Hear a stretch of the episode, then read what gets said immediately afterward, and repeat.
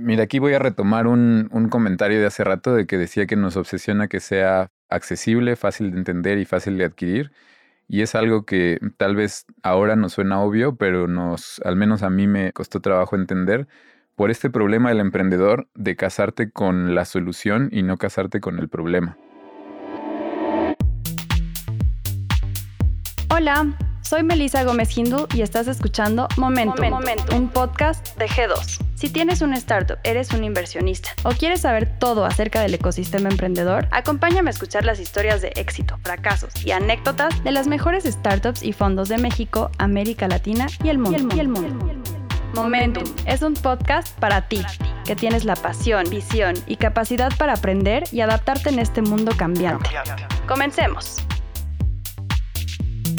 Hoy estrenamos un nuevo episodio. Recibimos a Omar López y a Marisol Sánchez, emprendedores superestrella del sector asegurador, no solo por su trayectoria, sino por haber creado Club, una insurtech que distribuye seguros muy accesibles para conductores de bajo riesgo, es decir, para quienes manejan poco y lo hacen bien. Su eslogan es construir el seguro que la gente ame. El propósito de Marisol y de Omar es hacer un mundo mejor, reduciendo los accidentes de tránsito involucrando factores sociales y tecnológicos bajo un esquema innovador y disruptivo. Club ofrece la posibilidad de poner la data al servicio de un seguro asequible para cualquier vehículo, basado en el kilometraje y en los hábitos de conducción, agregando gamificación, opciones de pago para la población no bancarizada, asegurando tu smartphone junto con el vehículo y todo bajo un modelo de mutualidad. Algunos datos relevantes a considerar son que Marisol es presidenta de la Asociación InsurTech México, Club ganó el primer lugar del Premio de Innovación en Seguros con Club de Protección Patrimonial y son parte del batch Winter 22 de Y Combinator. ¿Te gustaría saber de su experiencia en la industria de seguros y la revolución que han hecho con su compañía? ¿Cuáles son los atributos de un seguro como club? ¿Qué experiencias les dejó la pandemia y cuáles son sus planes después de Y Combinator? Quédate y escucha Momentum. Bienvenidos a un episodio más de Momentum, el podcast de G2. En esta ocasión tengo invitados de lujo con la presencia de mis socios Marisol y Omar, fundadores de Club, la empresa de seguros para la movilidad que está cambiando las reglas y que está innovando en una industria en la que no muchos se animan a, innovar. Hemos oído muchísimo de neobancos y hemos oído muchísimo de propuestas que transforman la relación con los bancos vía el fintech, pero no hemos oído suficiente de neoaseguradoras, ¿cierto? Y justamente quienes nos acompañan hoy se han dado a, la misión, se han enfocado a la tarea de crear una neoaseguradora, restableciendo las, las reglas del juego en este sector. Les doy la bienvenida y les los felicito por este esfuerzo tan importante y, platíquenos un poco, preséntense primero que nada con el auditorio y platíquenos un poco. A ver, venga Marisol. Vale, pues muchas gracias Jorge primero por, por la invitación, un gusto compartir este espacio contigo. Y sí, pues platicándote un poco en general de club. Para empezar, partimos de una aseguradora, ¿no? En México somos pocas las que tenemos este concepto dentro del ramo de InsurTech ¿Qué es lo que implica ser una neoaseguradora? Simplemente es el hecho de que no solamente participamos en la parte de la distribución de un seguro o básicamente digital, sino que también participamos en todo lo largo de la cadena de valor del seguro y también asumimos una parte del riesgo en el caso de los siniestros, ¿no? A diferencia de muchas otras insurtechs que solamente se enfocan en la distribución o que solamente se enfocan en alguna parte de la cadena de valor, pues Club participa en toda la cadena de valor y también asume una parte del riesgo, ¿no? Muy bien, entonces a diferencia de muchas insurtechs que estamos viendo, lo que están haciendo son revender a través de modelos innovadores, a través de diferentes estrategias de marketing digital o de, de todo tipo de productos, de apps, de chatbots, etcétera, se enfocan a revender los productos de las aseguradoras tradicionales. Ustedes partieron de una idea diferente que es que los seguros de principio a fin tendrían que ser diferentes, ¿no? Omar, platícanos. Sí, así es. Primero, muchas gracias, que es un honor estar del otro lado de la bocina de, después de seguir varios de tus episodios. Pues sí, como decimos, es importante controlar o estar presente en toda la cadena de valor porque es una forma de extender la experiencia digital no solo en la distribución, sino en todos los puntos, ¿no? En, cada punto y ofrecer una experiencia digital en toda la cadena. La parte de la distribución es una parte importantísima, es el reto más grande de seguros y es importante que haya varias insurtechs eh, haciendo la venta de seguros más digital, ¿no? Es súper importante porque es la parte es el reto más grande que tienen los seguros. Entonces, simplemente nosotros estamos abordando el problema desde una perspectiva distinta, pero reconociendo que el reto más grande está en la distribución y que hay mucho valor en, en lo que están haciendo las insurtechs ayudando a, a vender o a, como lo dijiste, revender el seguro de una aseguradora. Oye, ustedes dos eh, empezaron y trabajaron mucho tiempo en compañías de seguros, que son como el pináculo de la carrera corporativa, es como, digamos, el mero mole de lo que le llamamos godines, ¿no? ¿Cómo es que desde una compañía aseguradora se lanzan a, emprender? ¿Qué es lo que vieron? ¿Qué es lo que percibieron trabajando dentro de estas instituciones y qué es lo que los motivó a crear club? Pues nos conocimos trabajando en una aseguradora, de hecho, en, Seguros Monterrey, New York Life. Un episodio curioso de mi vida, ahora que dices de, de esto de los godines cuando trabajaba ahí, organicé una marcha, ahí me tenías de revoltoso, en una marcha que se llamaba, fue cuando lo de Ayotzinapa, ¿no? Y era Corbatas por Ayotzinapa y era una manifestación Godines en el Ángel. Muy bien. Entonces sí, era, era muy Godines el, tema. Muy bien. ahí nos conocimos, yo, yo era subdirector de riesgos en la aseguradora y Marisol era consultora para, para una consultora especializada en, el sector financiero y trabajó ahí eh, en un proyecto y ahí fue donde nos, nos, conocimos y empezamos a conversar un poco.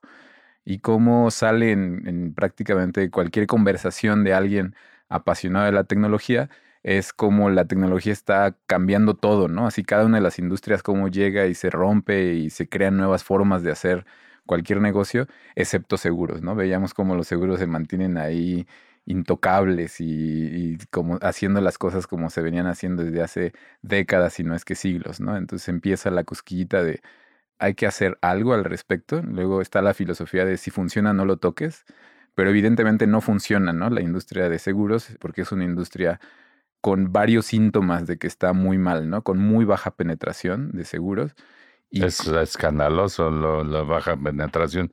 Digamos, por ejemplo, seguro de gastos médicos, 5% en México. Sí, sí. Seguro automotriz, que teóricamente es obligatorio. Exacto. ¿Cuánto, ¿Cuál es la penetración? ¿30%? ¿Cómo anda más o menos? 30 en autos y 10 en motos. Solo, solo una de cada 10 motos. Una de cada 10 motos está asegurada, pero no importa porque las motos son muy seguras, ¿no? son las menos riesgosas. Y si lo unes, o sea, si lo unes, el seguro de moto en realidad es un seguro de gastos médicos para el, el, conductor, ¿no? La, la, mayoría no tiene, como menciona, seguro de gastos médicos mayores. Y si tiene un accidente, quien se daña más es la persona, más que la moto, ¿no? Entonces, sí es... Entonces, ustedes vieron, número uno, que había un problema, que los seguros no habían evolucionado. Y número dos, que simplemente no, no estaban siendo exitosos en penetrar a la población, ¿cierto? Y particularmente no solamente esos problemas, sino que estábamos viendo que en otros países sí estaban surgiendo iniciativas de innovación y de nuevos productos y en México no había ninguna, ni siquiera un impulso de parte del regulador o una iniciativa de las mismas aseguradoras, de la AMIS en este caso. Entonces eso igual fue un tema que empezamos a platicar de muchas aseguradoras o neoaseguradoras en otros países que estaban... Que sí estaban cambiando reglas, creando productos nuevos y adquiriendo adquiriendo clientes que antes no eran clientes de aseguradoras, ¿correcto? Además, el otro síntoma de que está muy mal la industria es, pregúntale a cualquiera, la audiencia no va, seguramente se va a sentir identificada. Nadie espera como una buena experiencia de un seguro, ¿no? Sabes que si tienes que reclamarlo es como de, el seguro va a ser un show, tramitar el siniestro y me van a poner peros y un chorro de documentos. Y... Entonces, la verdad es que ahí es digamos, una oportunidad, innovar en algo donde nadie espera llevarse una buena experiencia y es padrísimo cuando logras que se sorprendan de que puede haber una buena experiencia en seguros. De por sí, obviamente la, la experiencia de los seguros viene de que chocaste, te robaron. O sea, viene de... Ya de- comienzas de, de- lado con el pie de izquierdo. cosas traumáticas, de una experiencia que comienza del lado izquierdo. Pero luego lo que ocurre es que la aseguradora parece decidida a no pagar. Yo he tenido, y yo creo que todos los que están escuchando este episodio han tenido pues ese tipo de experiencias, ¿no? Cómo tienes que justificar a la aseguradora que el riesgo en el que incurriste está, está dentro de lo que compraste como seguro, ¿no? Exacto.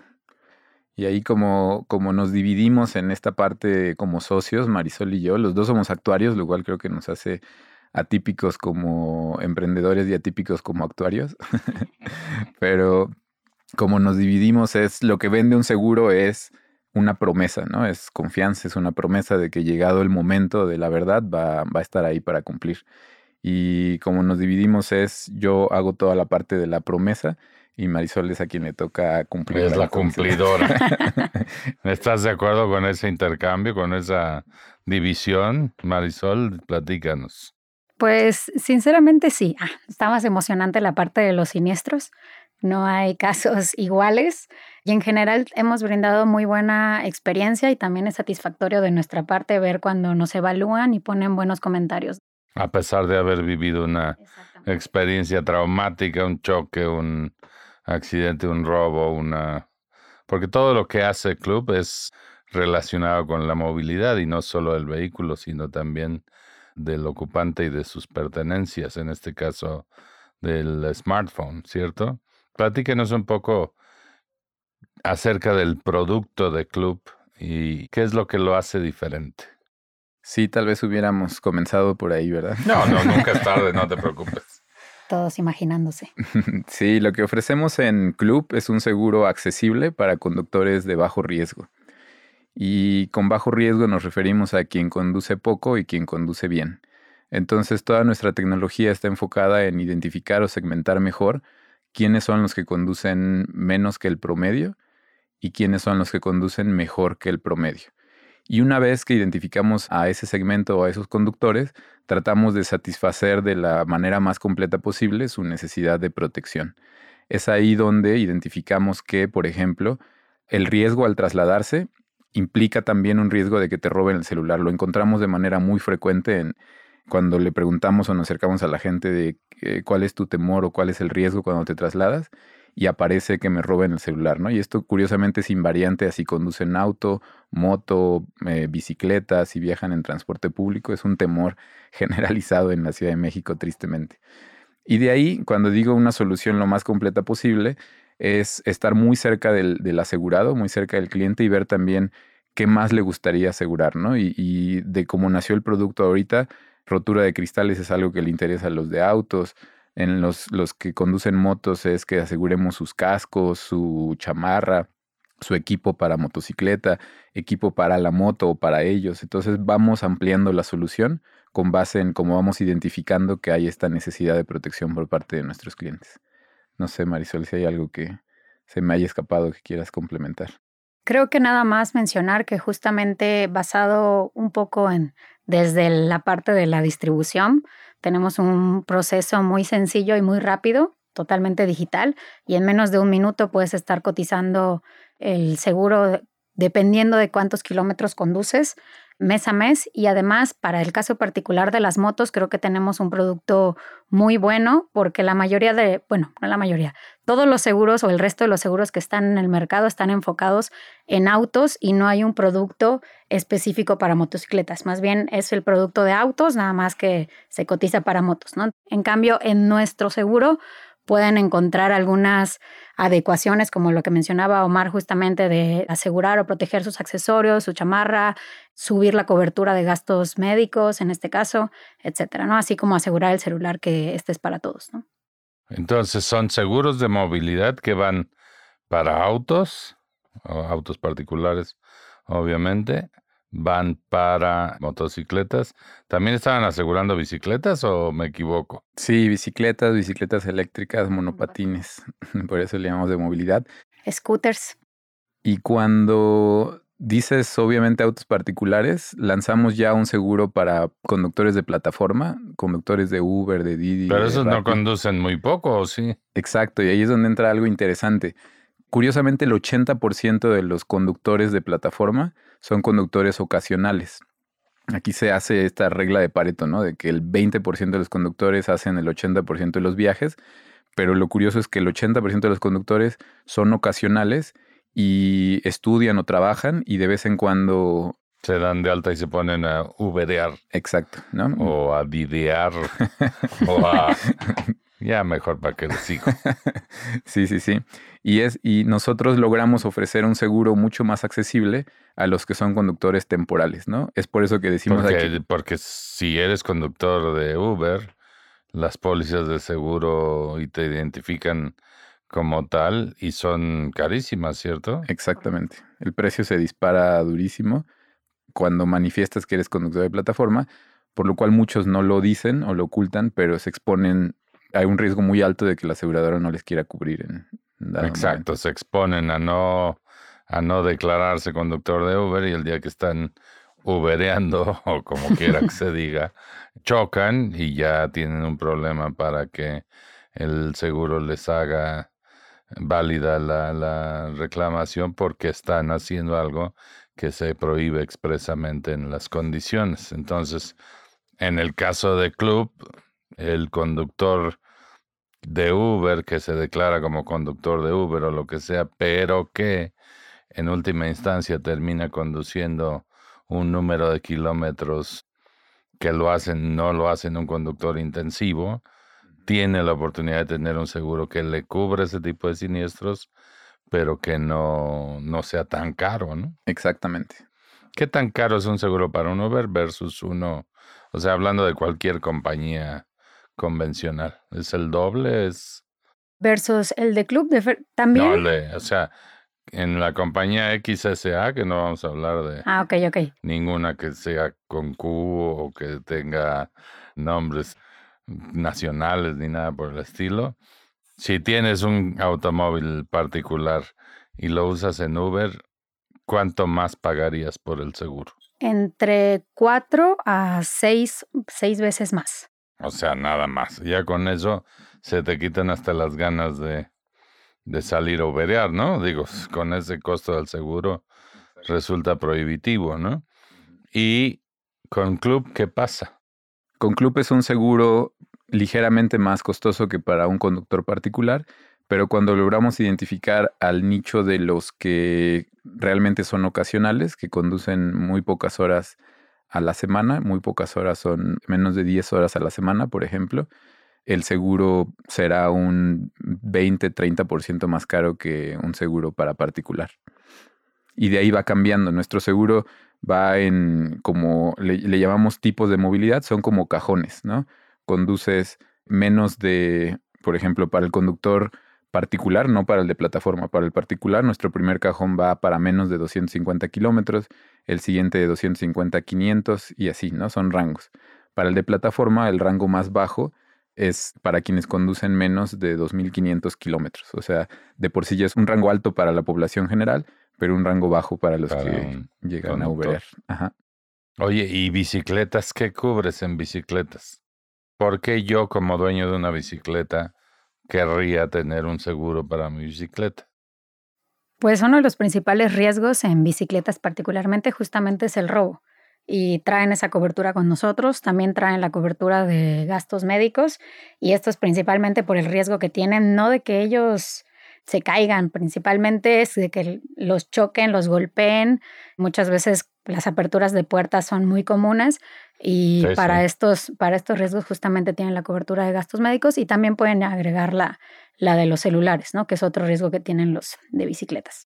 Los ciclistas, que por fortuna cada vez vemos más en, en nuestras ciudades, ¿qué porcentaje de ellos tienen cierto nivel de aseguramiento en su movilidad? Cuando hablamos de 30% autos, 10% motos, se acerca a 0%. Sí, Yo me imagino que deben ser cuatro Sí, personas. ¿no? Menos del 1%.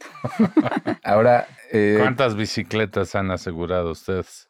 tenemos alrededor de 150 bicicletas aseguradas y nos sorprendió el mercado porque son bicicletas, eh, es un mercado que honestamente no conocíamos en lo personal, que son bicicletas eléctricas de 150 mil, 200 mil pesos. Eh, las que están asegurando. o sea, imagínate que las dejas ahí en la calle con una cadenita. no, pues no. hay que... Lo curioso es que hemos captado clientes que llegan por asegurar una bicicleta eléctrica de este valor se lleva una buena experiencia del seguro de bicicleta y de repente suma su Porsche y después su Suburban, ¿no? Y entonces fue una buena estrategia de captación de clientes. Magnífico. Oye, pero bueno, ah, incluso en una bicicleta más económica, pues es un bien en el que de alguna forma tienes mucho apego emocional incluso. Es un bien que, que digamos, está súper expuesto porque lo andas dejando en, sitios al, digamos, eh, digamos, al, ahora sí que en la vía pública muchas veces. Y, no es poquito dinero el que estás dejando ahí, más el hecho de, como dices, la parte de los riesgos de conducirla y de que se te aviente una bestia y acá te espero, ¿no? O como dices, que te abran la puerta mientras vas circulando o que... O al revés, porque la ley de movilidad más reciente que hay les permitió a los ciclistas circular sobre banquetas, lo cual me parece a mí desafortunado. Pero tampoco, digo, también puede pasar que un ciclista atropelle a alguien más, ¿no? Y tenga la responsabilidad de pagar los gastos médicos de la persona afectada. Y ahí también el seguro de club cubre esa responsabilidad civil o daños a terceros. Pues es, es lo bueno de ser neoaseguradora, que te replanteas las reglas del juego y creas productos que están hechos para segmentos del mercado que las aseguradoras convencionales ni siquiera están viendo, ¿no? Exacto. Sí, sí, sí. Y justamente ahorita hablaba de, de, responsabilidad civil, pero es algo que tratamos de quitarnos en la comunicación de la venta del seguro, ¿no? En nuestro portal tratar de hablar lo que la gente hablaría en su día a día y no el lenguaje de derecho de Yo me pregunto cuánta gente entiende qué es exactamente un seguro de responsabilidad civil. Ajá, es justo lo que tratamos de este quitar y comunicar.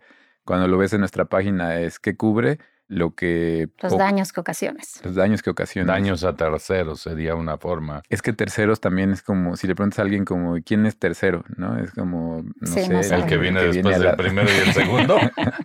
Ajá. Entonces tratamos de quitar ese lenguaje para, para hacer el seguro más accesible a toda la población. Al final de cuentas, las tres barreras que se tienen más identificadas en la penetración del seguro es uno, el costo, la gente le parece costoso, dos, que les parecen difícil de, eh, difícil de acceder y tres, difícil de entender. Entonces lo que nos obsesiona diseñando nuestros productos es siempre hacer un producto que sea accesible, fácil de entender y fácil de adquirir y, e iterar, ¿no? Ya que creemos que está listo, nos regresamos a ver si sigue siendo accesible, fácil de entender, fácil de adquirir y cómo hacerlo cada vez más de esa forma. La obsesión por generar un producto que realmente responda a la gente, ¿no? Y la gente lo quiera comprar. Y lo entienda. Porque parece que en, en, México y en Latinoamérica y, y en muchos países, en última instancia, el seguro se ve como algo que no tengo dinero para comprar. Pero el día que tienes un problema o el día que te robaron tu moto, tu bici, tu carro o el día que te tienes un problema médico, entonces sí que no tienes dinero para enfrentar esa ese siniestro, como le llaman. Es que para empezar, ¿por qué le llaman siniestro?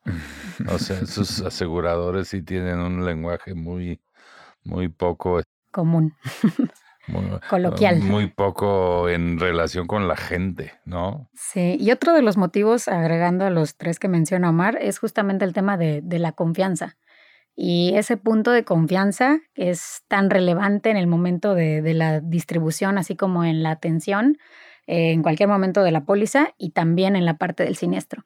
Entonces, algo que nosotros buscamos es una relación de confianza mutua, porque el tema de la desconfianza que tienen las aseguradoras hoy en día y los asegurados es justamente el alto nivel de fraude. Entonces hemos implementado varios puntos utilizando tecnología que nos ayudan a evitar el fraude y justamente evitar esas fricciones en el momento de tener un siniestro para ya no condicionar la atención a nuestros asegurados. Eso es súper importante y ahorita quisiera que profundizáramos en el tema tecnológico porque al final del día fue la motivación de, de, ustedes para emprender. Pero las aseguradoras, cuando tienes el choque, cuando tienes el percance, como cuando te robaron, lo primero que piensan es, esto es un fraude. La mayoría. O sea, lo primero que tratan de descartar es el hecho de que sea un fraude. Ah, no, este coche lo aseguraste cuando ya estaba chocado, ¿no? O ese robo no es robo, sino que lo dejaste escondido en Michoacán y no te lo robaron. O sea, lo primero que hace una aseguradora convencional es preocuparse por el, el fenómeno del fraude con seguros. Ustedes están atacando eso con tecnología. Sí, desde el momento de la contratación hay un fraude muy común en la región, que es en una región con una penetración tan baja, es muy común que la gente no tenga seguro, tenga un percance y entonces se le ocurra, ah, voy a contratar un seguro en línea y lo voy a reclamar. En unos días. Ah, hay gente que lo reclama en el instante, o sea, en el sitio de no son ni elegantes. No son ni elegantes, exacto. Hay quien sí se espera algunas semanas, ¿no? es un fraude muy común. Y parte de lo que hacemos nosotros, por ejemplo, es que cuando contratas el seguro con nosotros, tienes que descargar una app. Ahí entra la tecnología. La app es el único mecanismo que obliga a que la foto sea tomada o que garantiza que la foto sea tomada con la cámara y no subida de la galería. La fotografía que tomas de tu vehículo va con metainformación que nosotros pues, recibimos y almacenamos y entra inteligencia artificial y reconocimiento de imagen que detecta si el vehículo es el que aseguraste. Ahí hemos detectado gente que toma fotos a otro vehículo, que pone otras placas, que hay gente que se equivoca y es error de dedo y pone otras placas y hay gente que está tomándole foto a un auto similar, pero es otro, ¿no? Con otras placas. Entonces, desde ahí inhibe, desde que alguien está tomando la foto y se da cuenta que la app está interactuando con tecnología, empiezan a decir como que ay, tal vez por aquí no voy a poder meter un gol, ¿no? Hay veces que es para bien y nos, hace detectar errores de dedo y, regresamos y decimos, oye, la placa que dijiste es esta, pero la imagen es, es esta otra, ¿no? Lo padre de la tecnología es que lo hace escalable y no hay una persona revisando las placas, ¿no? Cada que alguien toma una foto, ¿no? La inteligencia artificial reconoce esto y levanta alertas cuando, cuando se requieren. Entonces, desde ahí es donde entra la tecnología y se, se tiene el respaldo, la evidencia de si el vehículo estaba dañado, con lo cual lo puedes asegurar. O sea, si tu auto ya está chocado, lo puedes asegurar de todas formas, simplemente la aseguradora no cubrirá los daños que ya tenía cuando contrataste el seguro. Y es curioso porque muchos, a pesar de que han visto que utilizamos esta tecnología, les llegan notificaciones automáticas, eh, les mandamos recordatorios en algunos casos, de todas maneras lo intentan. O sea, hoy, para ser exactos, en la tarde había un caso antes de entrar aquí que se le canceló su póliza hace como una semana, hoy tuvo un siniestro y entró a pagarla, se le canceló por falta de pago. Se quejó justamente que porque se había atrasado en el pago, se le mostró evidencia de todos los recordatorios que se le hicieron vía WhatsApp, vía correo, se le mostró que, que lo leyó y de todas maneras insisten que por qué no se le cubre si ya pagó, o sea, pagó después de su accidente pero es curioso cómo, la, cómo las personas de todas maneras lo intentan, ¿no? Sí, bueno, pues el problema es justamente que se te vuelves muy original porque tienes una broncota que resolver. O sea, resulta que el choque a lo mejor es una pérdida total de 200, 300, 400 mil pesos y tú por no haber hecho pagos de seguro de muchísimo menos dinero que eso, ahora estás frente a un, a un riesgo catastrófico para la economía de muchas personas. Pero justamente ahí es súper interesante lo que dicen, porque si la tecnología puede evitar el fraude y puede detectar que el comportamiento del asegurado es correcto, entonces puedes tratar a tus asegurados como gente de bien exacto. ¿No?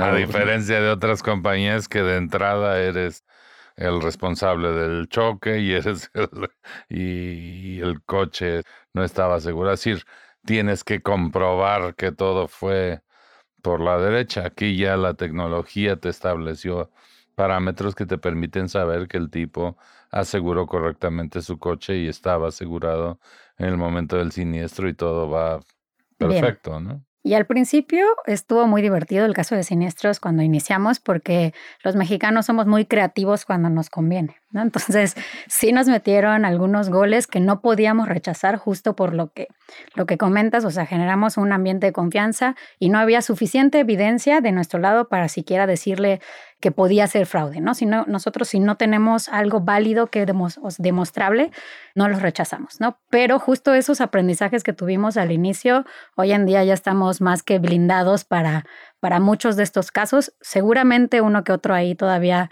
se nos escapa, pero pues sí tuvimos que aprender mucho en la operación y en la implementación de tecnología, porque obviamente no se puede estar revisando caso por caso y antes de que ocurra el siniestro, ¿no? Porque si no empiezan las fricciones. También cuando revisamos estos casos y de repente es como, híjole, este es fraude, pero la, neta lo hizo bien. no, los estimules a aplicarle a creatividad en... No, a ver si te, la, la, mayoría de los intentos de fraude son demasiado, demasiado obvios. Obvios y tontos. Entonces no lo hagan en lugar de estar queriendo contratar un seguro después de haber hecho triza su su vehículo, pues mejor háganlo antes y háganlo con tiempo y con tarifas que son muy competitivas, ¿cierto? Con el caso del club, todas estas innovaciones y toda esta prevención de fraudes y todos estos productos muy hechos a la medida del, del consumidor te permiten generar tarifas muy competitivas, ¿cierto? Sí, exacto. Nosotros eh, típicamente para un vehículo promedio logramos ofrecer una tarifa alrededor de 40% más barata que, que, con un seguro tradicional. Y esto en la mezcla de autos de bajo uso, de uso normal, de, de alto uso. Entonces en los nichos de lo que llamamos movilidad mínima, autos que están prácticamente, autos o motos que están prácticamente estacionadas todo el tiempo, sí podemos ser mucho más agresivos. Y yo quisiera regresar rapidísimo a un punto que decía Marisol, del que no pagó, porque ahí creo que una, una parte clave es la comunicación con el cliente. Cualquier aseguradora no hubiera cubierto el siniestro si hay falta de pago. Algo que nos distingue en ese proceso es ser muy claros en la comunicación, una comunicación por los canales que la gente usa, o sea, por WhatsApp, decirte, oye, estás atrasado en tu pago, no te preocupes, sigues cubierto, pero tienes hasta tal fecha para pagar.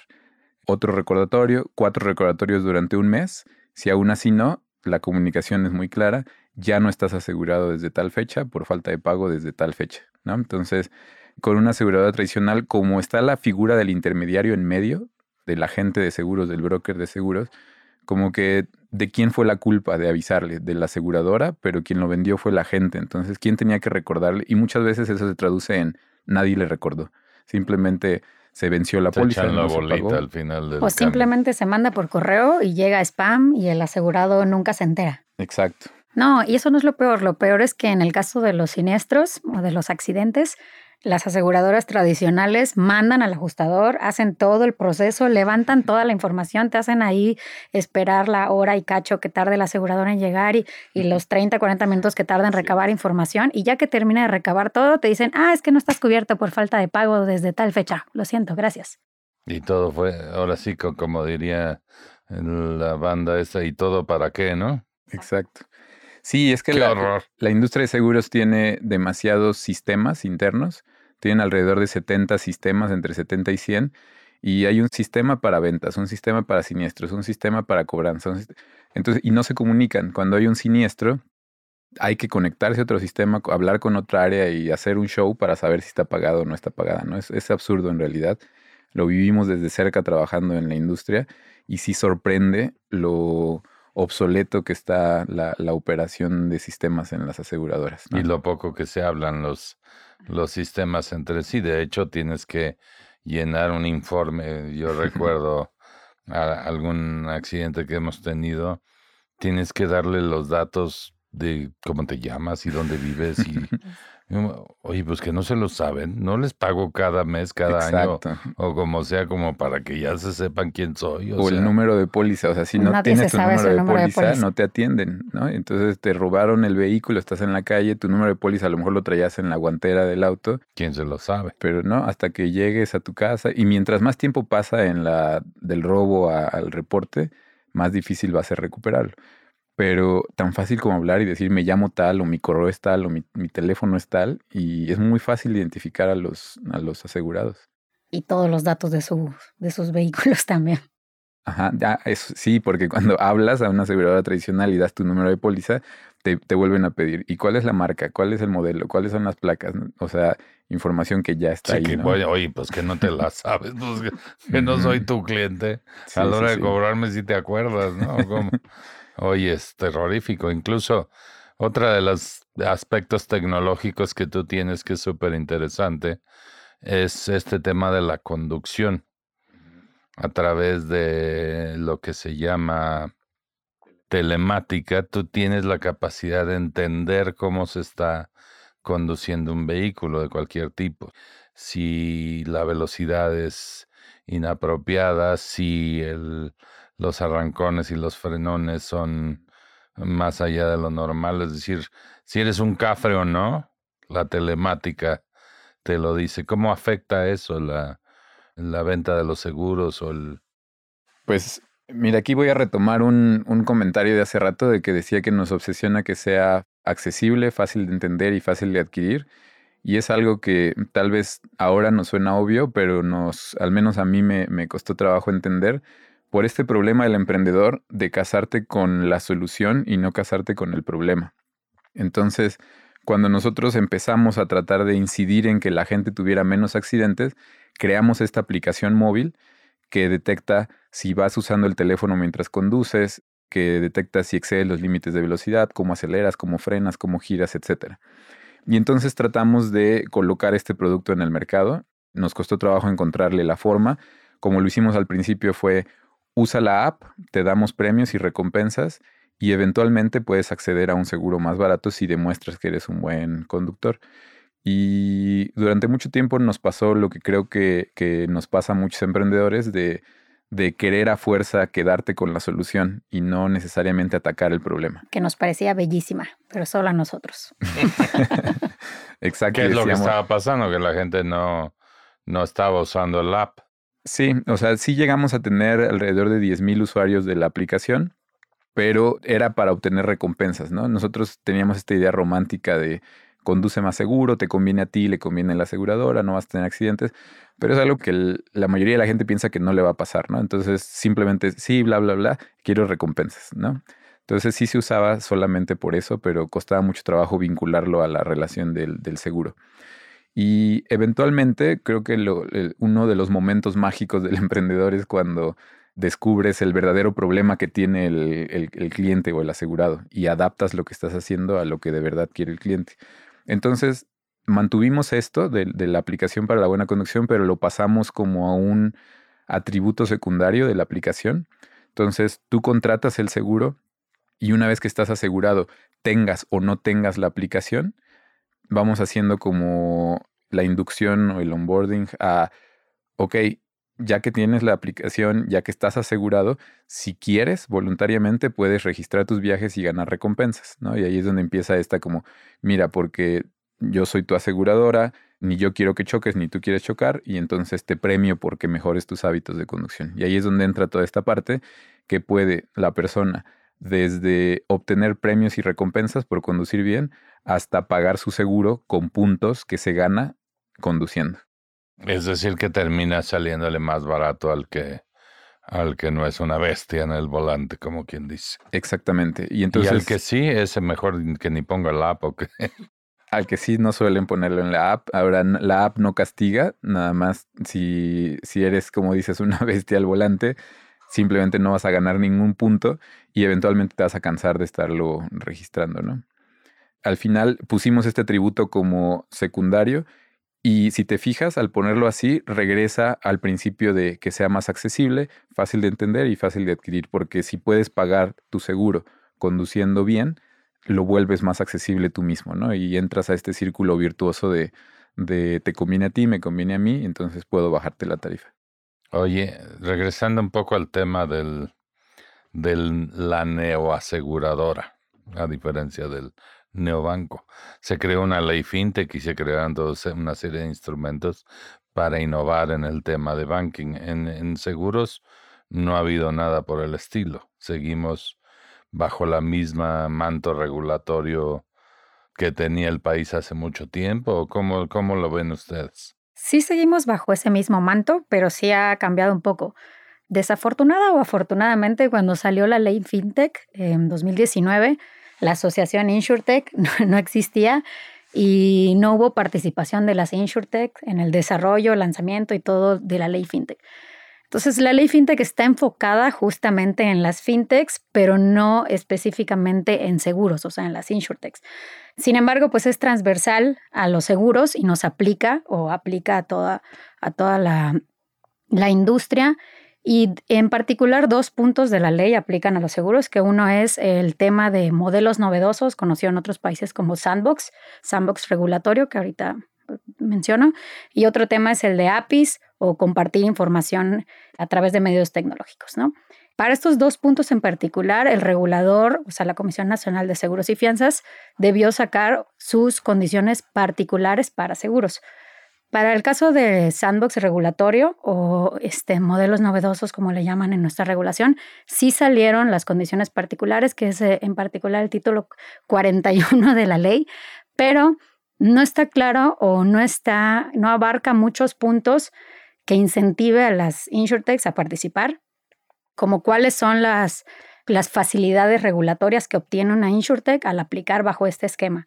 Simplemente lo que describe o lo que lista este título es básicamente cómo aplicar, que digas cuál es la barrera regulatoria que te impide hacerlo por la vía natural, que tienes un periodo de dos, de dos años con chance de recorrerlo un año más, de una prórroga de un año, y pues cuál es toda la documentación que tienes que mandar, ¿no? Sin embargo, no queda claro y sé que muchos en el lado de la asociación InsurTech han intentado explorar este esquema, pero ninguno ha aplicado hasta hoy.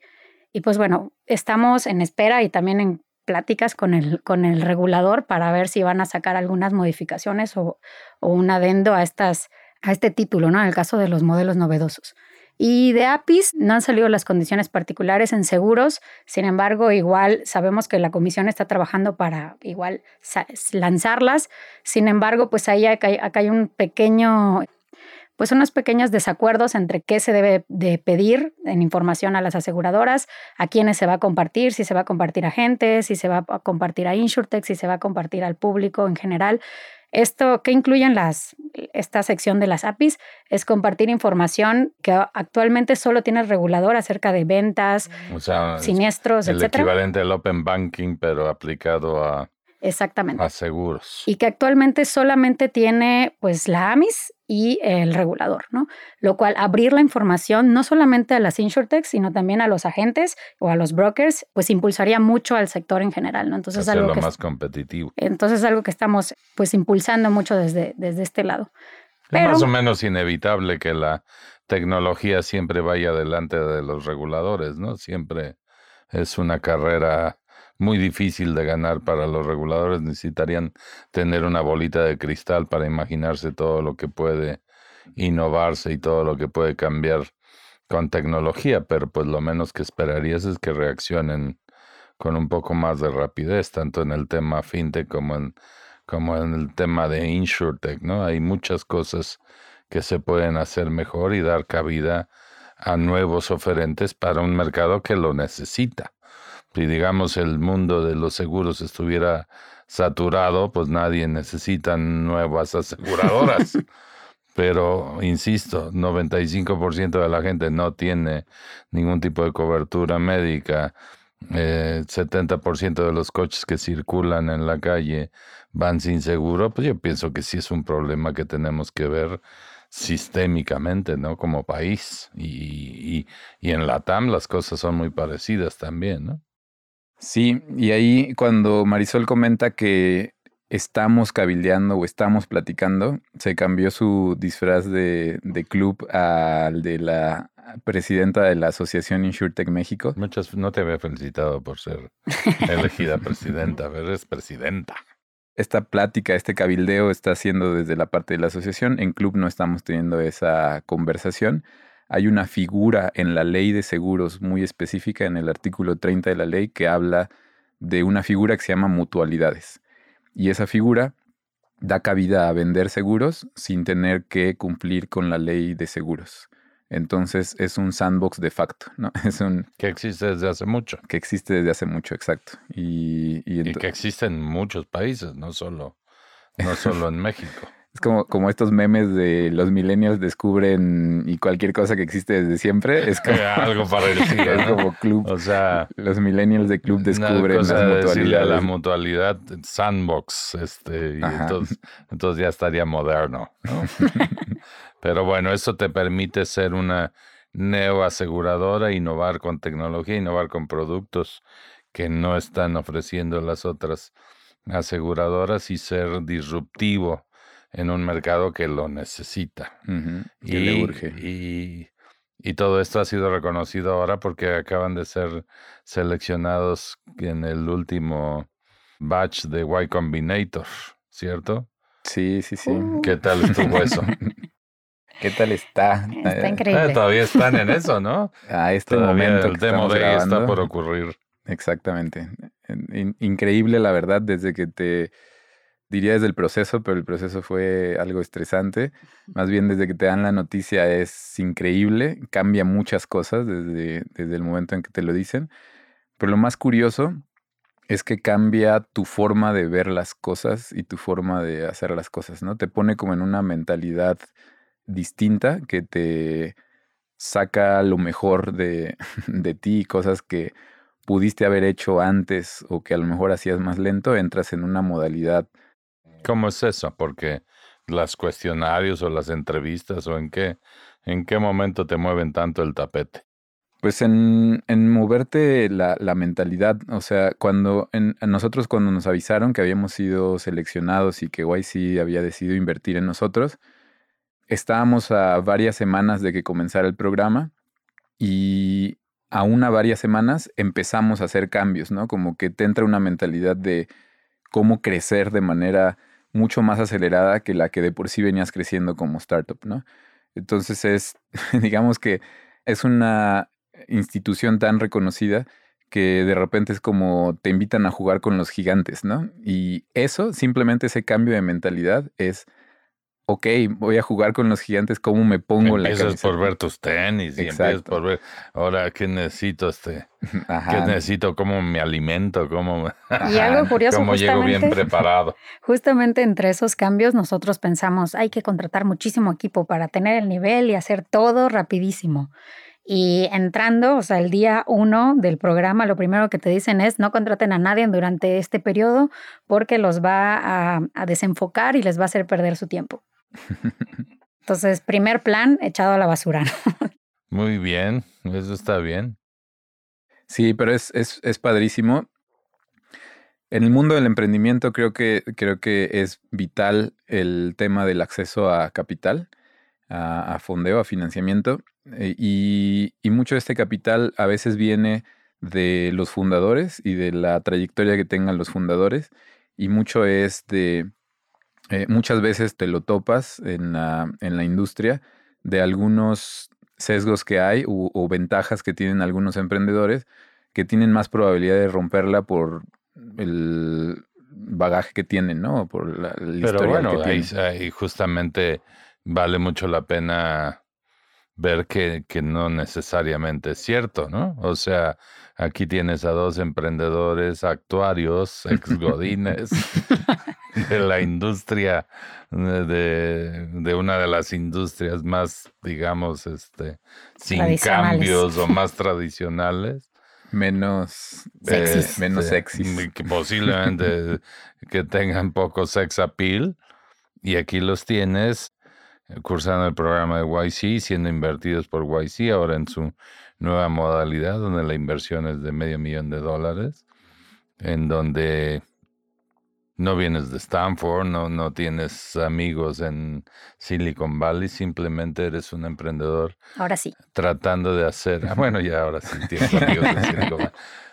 Este, eres un emprendedor tratando de hacer cosas interesantes, disruptivas, aplicando la tecnología para corregir problemas y eso es algo, eso es algo fenomenal y los felicito muchísimo por lo que han logrado, los felicito porque desde el principio se han enfocado en en cambiar las prácticas y cambiar la forma de ver productos que son poco sexys y que nadie, a nadie le interesan de entrada, pero que son súper importantes.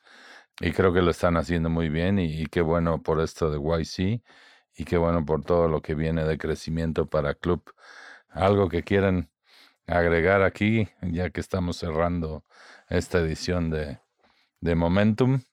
Pues creo que algo que, que hemos aprendido también de YC y que escuchamos todos los días y también es parte de su eslogan es, y que hemos mencionado, es hacer algo que la gente ame, ¿no? Entonces creo que eso es el mayor aprendizaje que, que nosotros tenemos y no está de más mencionarlo a, a la audiencia. Ahora hay que hacer algo que la gente ame, aunque sea de seguros. muchísimas gracias, Omar. Muchísimas gracias, Marisol. Gracias por estar aquí, por compartirnos su emprendimiento. Y a nuestro querido público, no dejen de seguir escuchando los capítulos de Momentum, el podcast de G2. Seguiremos hablando de emprendimiento, seguiremos hablando de rondas de inversión y de cosas muy interesantes. Suscríbanse en eh, Spotify, en Apple, donde quiera que consuman sus podcasts y, no dejen de seguirnos. Ya llevamos cuatro temporadas haciendo esto y estamos felices de, de compartir todo este conocimiento. Gracias otra vez. Gracias. Y hasta la próxima. Innovación. Innovación. Visión. Visión. Fundraising. Fundraising. Rondas de inversión. Rondas de inversión. Venture Capital. Venture Capital. Expertise. Expertise. Estrategia comercial. Estrategia comercial. Momentum. Momentum. Yo soy Melissa Gómez Hindle y esto fue Momentum, Momentum, un podcast de G2. Acompáñanos en el próximo capítulo para escuchar más pláticas del portafolio e historias del mundo del startup. ¿Tienes preguntas? Estamos aquí para resolver todas tus dudas sobre el ecosistema emprendedor en México. Visítanos en g2momentum.capital y síguenos en Twitter, Facebook o LinkedIn como arroba G2 Consultores. G2 Consultores. Este podcast es grabado y producido en los estudios de Nodalab en la Ciudad de México. Para más información, visita nodalab.com.